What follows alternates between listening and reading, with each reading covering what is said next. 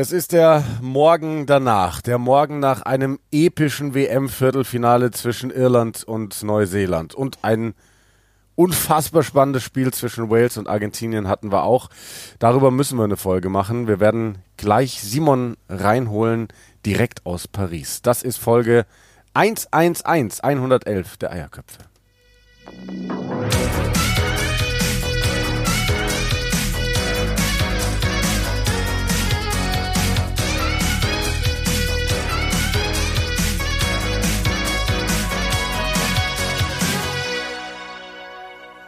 So, dann würde ich sagen, machen wir nicht lang rum. Simon ist schon in der Leitung. Bei Skype ist er mir zugeschaltet. Simon, bonjour. Wo treffen wir dich? Äh, wo erwischen wir dich in Paris gerade?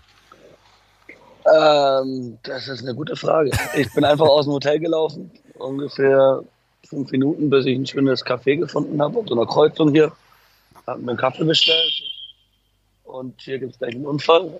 Nee, der hat es gerade noch geschafft. Nee, und äh, ja, du hast gerade gesagt, äh, 111, das bedeutet natürlich Schnapszahl für mich. Äh, ich muss heute irgendwie wieder hochkommen, weil das war gestern ein anstrengender Tag. Äh, auf allen Ebenen. Mhm. Viel gefeiert den ganzen Tag über. Und dann dieses Spiel. Ich musste das ganze Spiel über aufs Klo und ich konnte nicht gehen. es war so spannend. Also das war wirklich das war unfassbar.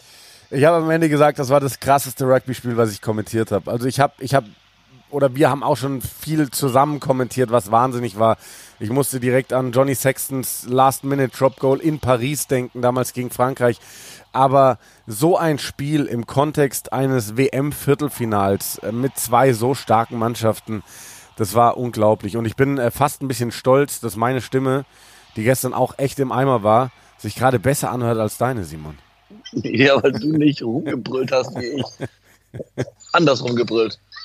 Du hast deine Stimme noch ein bisschen kontrolliert, während das bei mir mit Kontrolle gar nichts mehr zu tun hatte.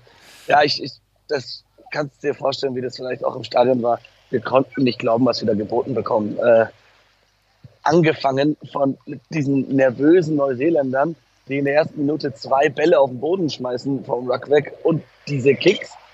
Jordi Barrett mit seinem ersten Touchfinder und auch Richie Mwanga. Also ich weiß nicht, was da los war. Und dass die Iren das am Anfang nicht mehr konsequent bestraft haben. Ja, die waren aber selber nervös. Die waren selber Schlag nervös.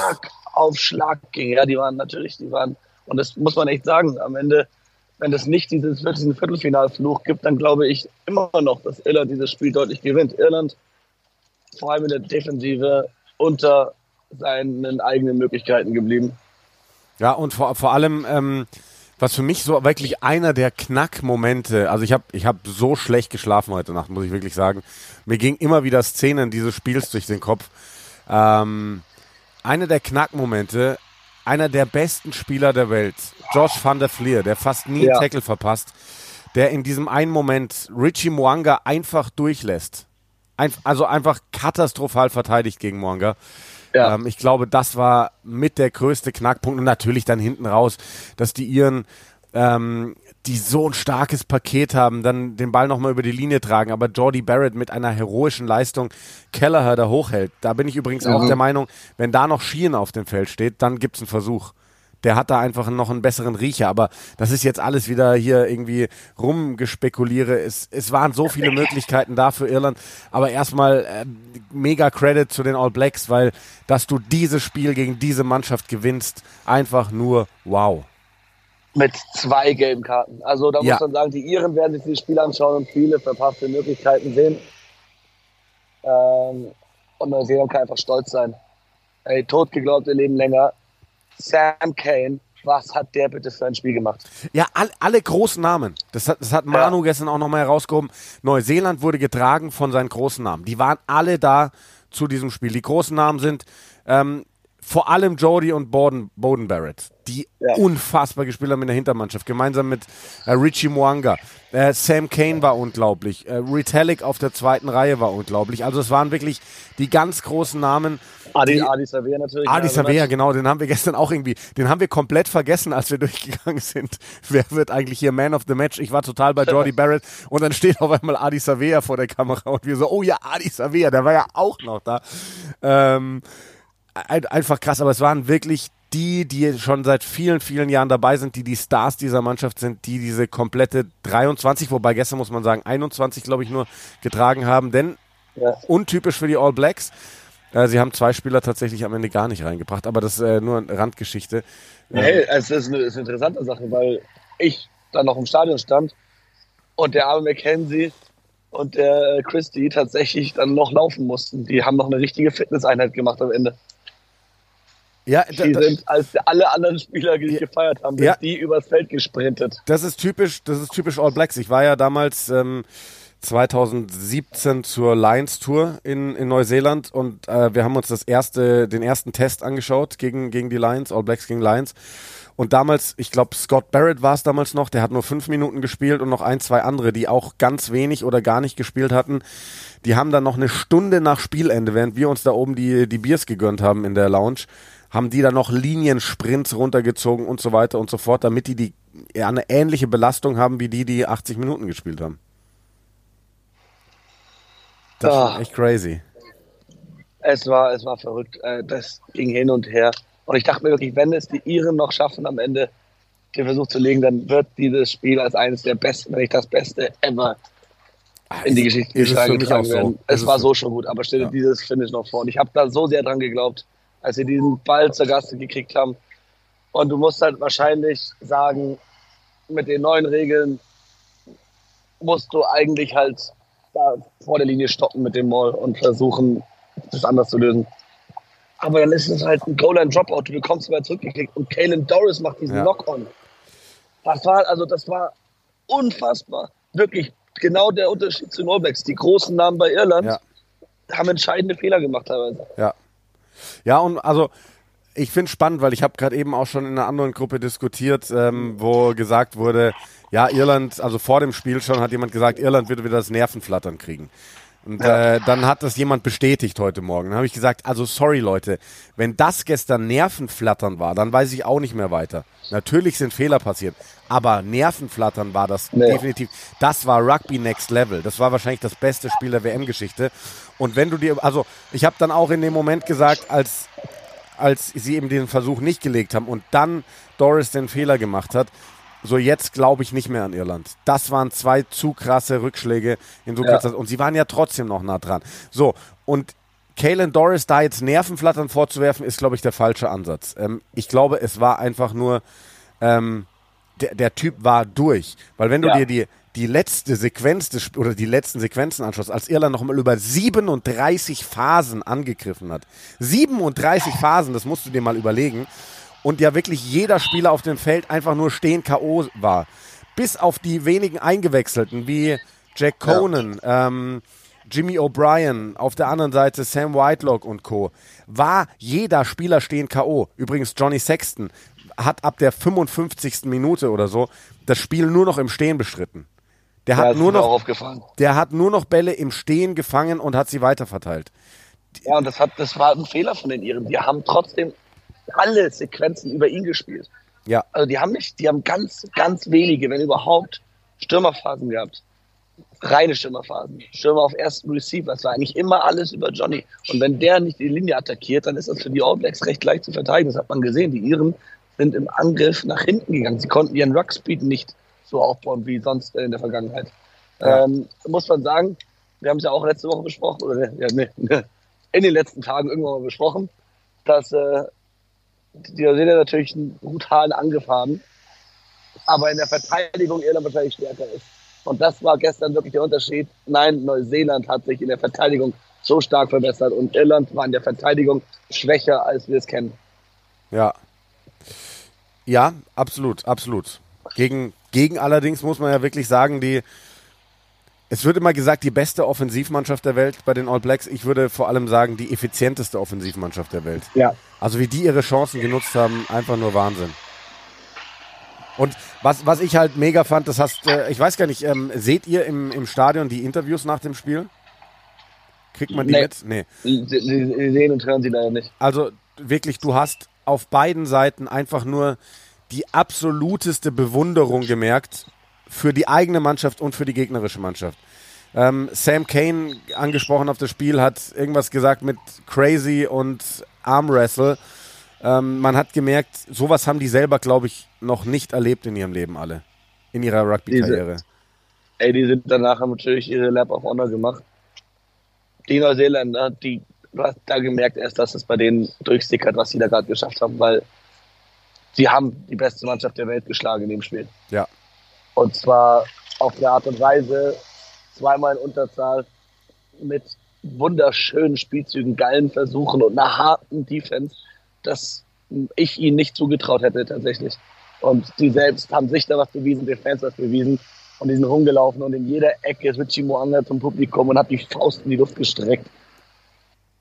Die waren echt stolz und die haben sich da gefeiert und das ist auch vollkommen zurecht. Mein Handy ist leider abgestürzt, also das heißt mein Akku war leer. Das wollte ich nochmal mit ihm Anton treffen, weil er gemeint hat, er trifft noch ein paar Spieler danach. Aber das hat nicht geklappt. Äh, erzähl, erzähl mal davon. Wir hatten diese Schalte mit dir und Anton Segner. Ähm, du hast ihn endlich in Real getroffen. Wie war's? Was, was erwartest du?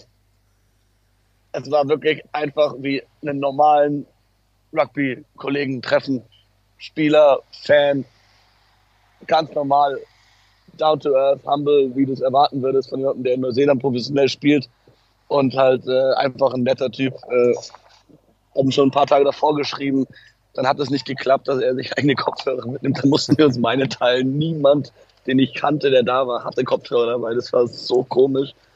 Und dann, äh, ja, er war noch äh, mit einem Kollegen aus, aus, aus Frankfurt dabei, mit dem Anton Rupf. Dann haben wir uns da zusammengefunden, äh, super hektisch. Die haben im Hotel noch das Spiel geschaut, das erste.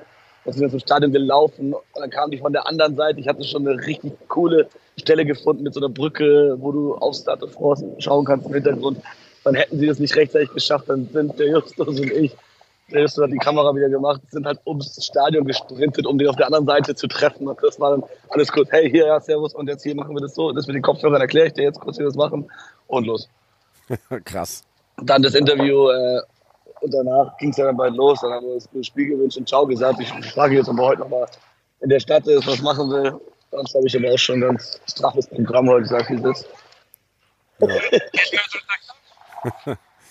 Sehr, sehr, sehr, sehr cool. Das erste Spiel haben wir euch so besprochen. Ich, ich wollte gerade äh, sagen, lass uns über dieses erste Spiel sprechen. Äh, ich habe gerade eben äh, Social Media aufgemacht, da ging es natürlich auch wieder rund wegen dieser nicht gegebenen Karte und so weiter und so fort. Aber lass uns erstmal über das Spiel sprechen, denn alleine das war ja auch schon wieder so krass spannend. Und äh, auch da haben wir eine Mannschaft erlebt mit Argentinien, die zur ähm, K.O.-Phase mächtig draufgepackt hat. Ja, und ich, ich dachte natürlich wieder, weil ich mich nicht davor informiert habe, dass es ein 1745 Kickoff war, wie die äh, letzten Wochen bei der Gruppenphase auch. Und dachte, ja, wenn ich um 17.30 dann irgendwie da draußen im Rugby Village bin, ist es, ist es richtig gut. Und dann ist es irgendwie 20 vor 5 und ich sehe, wie die Übertragung da losgeht in dem Pub, wo ich war. Und dann so, hm, wann geht denn das Spiel los? Shit. Und dann musste ich wirklich die ersten 15 Minuten, äh, ging aber super, echt in der Metro drin, im Getümmel, in der Run-App schauen und hören und konnte dann mit eurem Kommentar schauen. Und es ging wirklich bis zum Schiedsrichterwechsel, äh, habe ich dann auf der App geschaut und dann war ich im Rugby Village. Das war ganz nett. Kurios, dieser Schiedsrichterwechsel, Jakob Piper, der sich an der Wade verletzt in einem WM-Viertelfinale.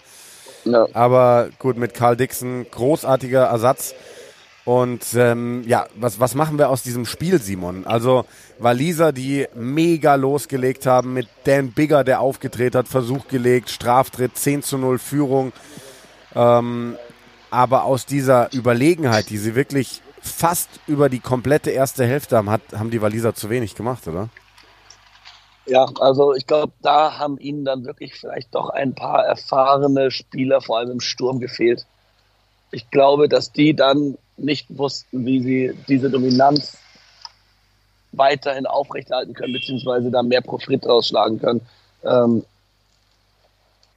allerdings ist es auch eigentlich ungerecht, äh, den Walisern irgendwelche äh, Schwächen da äh, vorzuwerfen, wenn Argentinien es halt einfach geschafft hat, grandios sich in die Spiel zurückzukämpfen. Ja. Da haben wir mal wieder richtigen Flair gesehen. Ne? Ich fand das Niveau, äh, das Niveau dieses Spiels allerdings deutlich unter dem Abendspiel. Ich glaube, das Halbfinale wird eine ziemlich klare Sache. Wäre es so oder so geworden. Ja, das, das ist so ein bisschen die Befürchtung, aber who knows? Also die Neuseeländer müssen sich halt erstmal erholen von diesem Battle. Und äh, Argentinien sah in den letzten Jahren oft gar nicht so schlecht aus gegen die All Blacks. Also ich denke, die werden da gut vorbereitet in das Spiel reingehen. Und äh, vielleicht überraschen sie uns zumindest positiv, indem sie für ein enges Spiel sorgen. Übrigens, ich ähm, sehe gerade einen Text, den würde ich einfach mal ganz kurz vorlesen, denn das ist äh, wundervoll. Für eine echte mhm. Quotenüberraschung sorgte indes Pro7 Max, wo seit Wochen die Rugby-WM läuft. Zuletzt mit klar steigendem Interesse. Ab kurz vor 17 Uhr erreichte das Viertelfinalspiel zwischen Wales und Argentinien schon 2,7 Prozent bei den Umworbenen. Die zweite Halbzeit, die um kurz nach 18 Uhr begann, sicherte sich dann sogar 5,8 Prozent. Fast 300.000 Menschen schauten zu. Die um 22 Uhr gestartete Partie, das ist übrigens falsch, äh, zwischen Irland und Neuseeland, es ging schon um 21 Uhr los, kam dann auf 4,5 und 4,2 Prozent Marktanteil bei den Werberelevanten. Mit 250.000 und 240.000 jungen Zuschauern landete RAN unter den 25 meistgesehenen Sendungen der Altersklasse. Klasse. Insgesamt schauten im Schnitt übrigens 390.000 Personen zu und da noch in den Ring geworfen zusätzlich. Gestern war Fußball-Länderspiel USA gegen Deutschland. Da liefen wir mit dem späten Spiel dagegen. Das sind herausragende Zahlen für Rugby in Deutschland. Ja, Glückwunsch, Mann. Mega, ey. Ja, also richtig, richtig geil. Und das Interesse ist da. Das Inter Gefühlt war halb Deutschland auch in Paris. Also da waren richtig viele. Äh, ich habe es gesehen bei der Schalte, wer, wer, da alles ins Bild gehüpft ist. Äh, Lala, ähm, ähm, Justus hat die Kamera gehalten. Markus Wolf hat dieses geile Plakat schon wieder hochgehalten. Lenny war da. Ähm, keine Ahnung, wen ich da noch alles gesehen habe. Äh, ehemaliger Aachener und weiß der Geier was. Also phänomenal. Ja. Das Bataillon Amour war auch wieder am Start. Ja, und wir haben auch so viele, wir haben so viele Reaktionen gekriegt wieder über Social Media, wirklich, ja. wirklich Wahnsinn, ähm, Fotos. Und mich schreiben dauernd Menschen an. Übrigens, sorry an alle, deren Fragen ich gestern bei Instagram und Co. nicht mehr beantwortet habe. Ich bin in diesem Spiel nicht mehr dazugekommen, also da, da irgendwas zu beantworten, weil das war einfach zu crazy. Ähm, das könnte heute beim, beim frühen Spiel, wobei England gegen Fiji, das wird wahrscheinlich auch nicht besser. Da, da werde ich auch nicht dazu kommen, irgendwas zu beantworten. Ähm, Konzentrier du dich mal auf dein Kommentieren, auf die Spiele. Immer, ja, das ist, glaube ich, ähm, das Beste, was du nein, tun kannst. Aber was ich sagen wollte, viele Leute fragen wirklich so, hey, wie geht's denn bitte weiter mit Rugby? Wo kann ich Rugby sehen?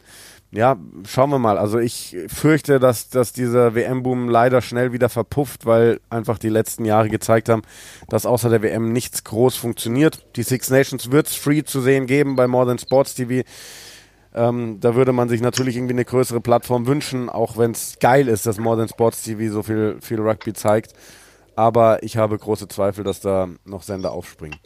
Äh, Simon, sollen wir noch ganz kurz, äh, genau, lass uns noch äh, weiter über Wales Argentinien. Was sagst du zu dieser Entscheidung, dass das keine ähm, Karte gab, da nach dieser, nach diesem Schulter gegen Kopf-Ding? Was das Einzige, was ich nicht gehört habe, war davor abgepfiffen schon. Es war so, nee, es war nicht abgepfiffen, aber der Schiedsrichter hat es so, stimmt, du hast es ja gar nicht so mitgekriegt. Es war die typische Situation, die Waliser haben äh, versucht, den Argentinier hochzuhalten. Also Der ich habe die Aktion gesehen, ich habe genau. nur nicht äh, hören können. Ge genau, was, genau. Wie, Aber ja. Ich erkläre es gerade. Sie haben versucht, ihn ja, hochzuhalten, Knie auf dem Boden, dadurch wurde es zum Tackle. Dann hat der Schiedsrichter schon zum dritten Mal gerufen hat, äh, let him go, let him go. So, und dann kam diese Aktion. Und dann hat er es nach Rücksprache mit all seinen anderen Schiedsrichtern hat nämlich Andrea Piardi was, der Linienrichter, hat gesagt, hey, du hattest schon zwei, dreimal gesagt, let him go, let him go. Oder wie auch immer sie es äh, formuliert hatten. Und dann hat er gesagt, ja, das stimmt natürlich, das stimmt natürlich. Die haben zu lange an diesem Argentinier festgehalten und dass das dann irgendwann runtergeht, ähm, das ist klar. Und der Argentinier war total committed, ein sauberes Cleanout zu machen. Und weil das aber gerade runterging und die Waliser eh schon die Ansage bekommen hatten, dass sie den Typen loslassen müssen, mehrere Male hat er gesagt, das ist kein Foulspiel. Hat dann auch nochmal auf Nachfrage von Jack Morgan gesagt, äh, nicht jeder Kontakt Richtung Kopf ist ein Foulspiel und auch nicht jede Kopfverletzung ist ein Foulspiel. Natürlich war die Aufregung bei den Walisern groß, ähm, als dann HIR angesagt wurde äh, und es eben nichts gegeben hat. Aber ich fand's ich fand's spannendes und gutes Refereeing. Ich hatte im Kommentar gesagt, gibt safe eine Karte, weil so wurde das immer gehandhabt. Aber ich find's richtig. Also wenn du einen Spieler auf trotz mehrerer Ansagen des Schiedsrichters nicht loslässt und dann so getroffen wirst, dann finde ich, hat das auch keine Karte verdient. Auch, auch wenn ich sagen ja, muss. ist halt immer die, die, die Frage, es ist halt trotzdem eine gefährliche Aktion und, und, und sowas willst du eigentlich aus dem Sport raus haben, egal ob da jetzt davor der Gegner sich falsch verhalten hat.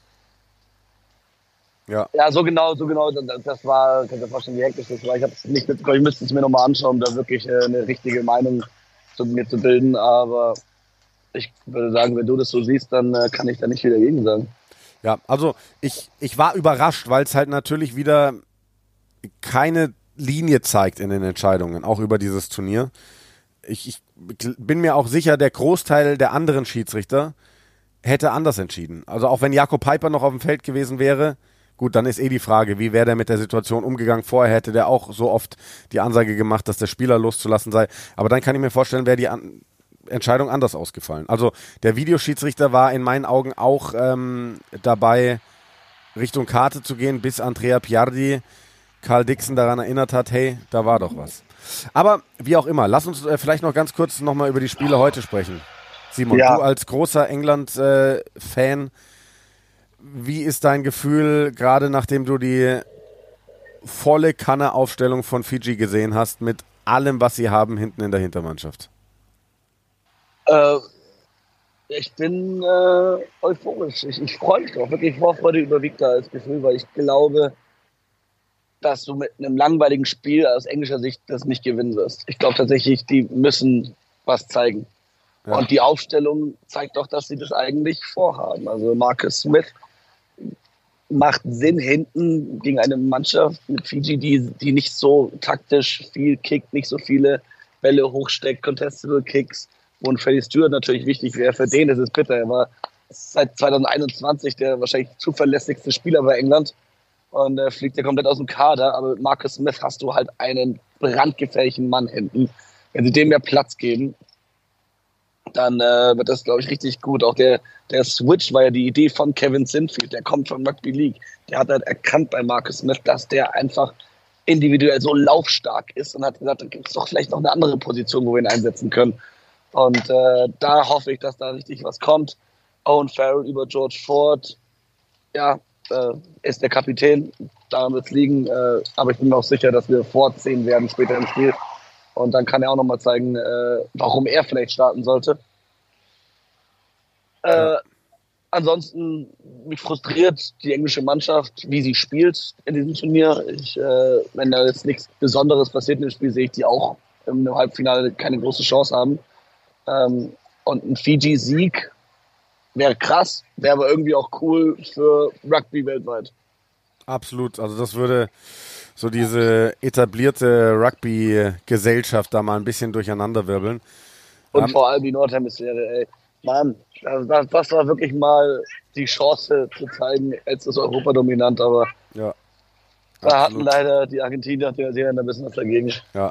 Nee, ich äh, sehe es tatsächlich genauso. Also es kann einem aus englischer Sicht, glaube ich, Angst und Bange werden, wenn man die Hintermannschaft von Fiji sieht. Aber ich glaube auch, dass, das habe ich ja schon mal gesagt, dass England genau den Werkzeugkasten hat, den es braucht, um, um Fiji gar nicht ins Spiel kommen zu lassen. Ich glaube, dass England ähm, die Taktik haben wird, äh, Fiji zu entnerven und deswegen erwarte ich da den ersten europäischen Sieg. Und abends Frankreich gegen Südafrika. Ja, ähm, es wird, es wird Vielleicht kriegen wir noch mal eine Steigerung zu dem, was Neuseeland und Irland gestern geboten haben. Bist du darauf vorbereitet, Simon? Mit deiner Stimme, mental, mit all deinem Körper, mit allem, was da ist. Ich glaube, ich brauche noch ein bisschen Ricard, damit die Stimme da besser funktioniert heute Abend, damit ich wieder mitgrölen kann. Aber, aber, ähm, nicht, aber nicht zu viel, da hat uns Manu gestern gefährliche Geschichten erzählt. Von seinem äh, Paris-Urlaub, oder was? Korrekt.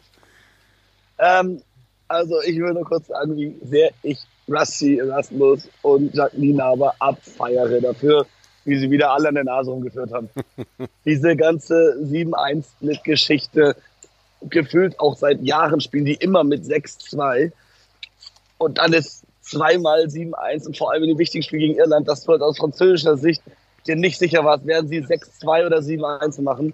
Und ich bin mir sicher, dass die Franzosen wegen des Gegners, wegen der wahrscheinlichen Aufstellung und Bank selbst eine 6-2-Split gewählt haben. Ja. Und dann kommt Südafrika, die ansonsten immer schon unter der Woche, Dienstag, Mittwoch ihre Teams bekannt gegeben haben und sagen, wir machen das heute wirklich erst ganz spät, Freitagnachmittag. Und, Und dann kommt ein, so ein Ja. 5-3-Split mit der angriffslustigsten Hintermannschaft von ich wollte Anfang gerade sagen, die Bomb Squad umgedacht. Faf de Ja. Klerk, Huntre Pollard und Willie LaRue von der Bank. Also, es, äh, also du fängst dann an mit Rainer und Libok, auch, auch, auch Willems der hinten drin. Du hast so eine offensive Hintermannschaft, mit der du halt versuchen wirst, musst, da ein paar Versuche reinzulegen früh, um dann mit den Spielern, die du von der Bank bringen kannst, einfach das Scoreboard weiter ticken zu lassen, die Punkte zu nehmen, sicher zu spielen am Ende. Ja, Die Frage ist, klappt das? Und Frankreich hat halt auch eine brutale Defensive. Ich weiß nicht, ob die Springboks da durchkommen. Aber die werden schon sehr lange dieses Spiel planen. Äh, ich glaube, das war jetzt nicht diese Woche eine Entscheidung, dieser 5-3-Split und das so zu machen. Ich glaube, das haben die schon länger vor. Deswegen werden die auch schon länger dann trainieren. Und da werden wir einige Sachen sehen, die wir so, glaube ich, noch nicht gesehen haben von Südafrika. ja, ich bin, ich bin so voller Vorfreude auf das, was da heute schon wieder auf uns zukommt. Ich kann das, ich kann das gar nicht in Worte fassen. Ich werde jetzt gleich. Dupont von Anfang an auch. Ja, genau. Ähm, und äh, weil Dupont und all das, was du gerade ausgeführt hast, für so viel Spektakel sprechen, werde ich gleich übrigens Unmengen Kamillentee mit Unmengen Honig zu mir nehmen, damit das irgendwie alles, damit das alles irgendwie funktioniert heute. Ja, Dupont von Anfang an Wahnsinn und ich, ich bin mir wirklich sicher, wir werden einen 100% Dupont sehen. Ich glaube, der, der wird davon nicht irgendwie beeindruckt sein. Ja, ich auch. Ja. Das ist keine Frage. Dieser Spieler, der kann nur 100 Prozent. Absolut. Gut, also wir haben ja über die, über die Spiele eigentlich auch schon gesprochen in unserer letzten Ausgabe. Das müssen wir jetzt nicht allzu sehr in die Lang Länge ziehen. Ich würde sagen, wir, wir machen an der Stelle Schluss, oder, Simon? Denn, Ja. Nur Du- kurz vielleicht, Ja. äh, Dan Bigger und Johnny Sexton, beide mit ihren letzten Ja. Länderspielen. Äh, was für Spieler, die haben wirklich eine Ära geprägt. So viele Six Nations, World Cups, geile Spiele, geile Erinnerungen. Äh, die werden wir wirklich vermissen. Ja, und ich, ich bin mir gar nicht sicher, ob das die einzigen sind. Ne? Ich hab, äh, bin ich heute Morgen, bin ich tatsächlich auch mal die Irland-Aufstellung durchgegangen. So, also einen Peter O'Mahony bin ich mir ziemlich sicher, werden wir bei einer Weltmeisterschaft nicht nochmal sehen. Ähm, und da gibt es noch ein paar andere Kandidaten. Ähm, sieht man vielleicht nochmal bei den Six Nations, aber sowohl bei Wales als auch bei Irland. Aber auch das ist ja immer wieder spannend. Die Iren standen zum Beispiel auch wieder im U20-WM-Finale. Also da wird Spannendes äh, nachrücken. Simon, dann äh, genießt du weiter den Tag in Paris. Viel Spaß beim England-Fiji-Spiel und noch viel mehr Spaß nachher im Stadion wieder bei Frankreich gegen Südafrika. Danke dir, dir auch. Und, äh, Haut rein. Ja. Nochmal die, nochmal die Quoten erhöhen. Nochmal die Quoten erhöhen und nächste Woche wollen wir dann auch 300.000 Zuhörer bei die Eierköpfe haben. Bis dahin. So Tschüss.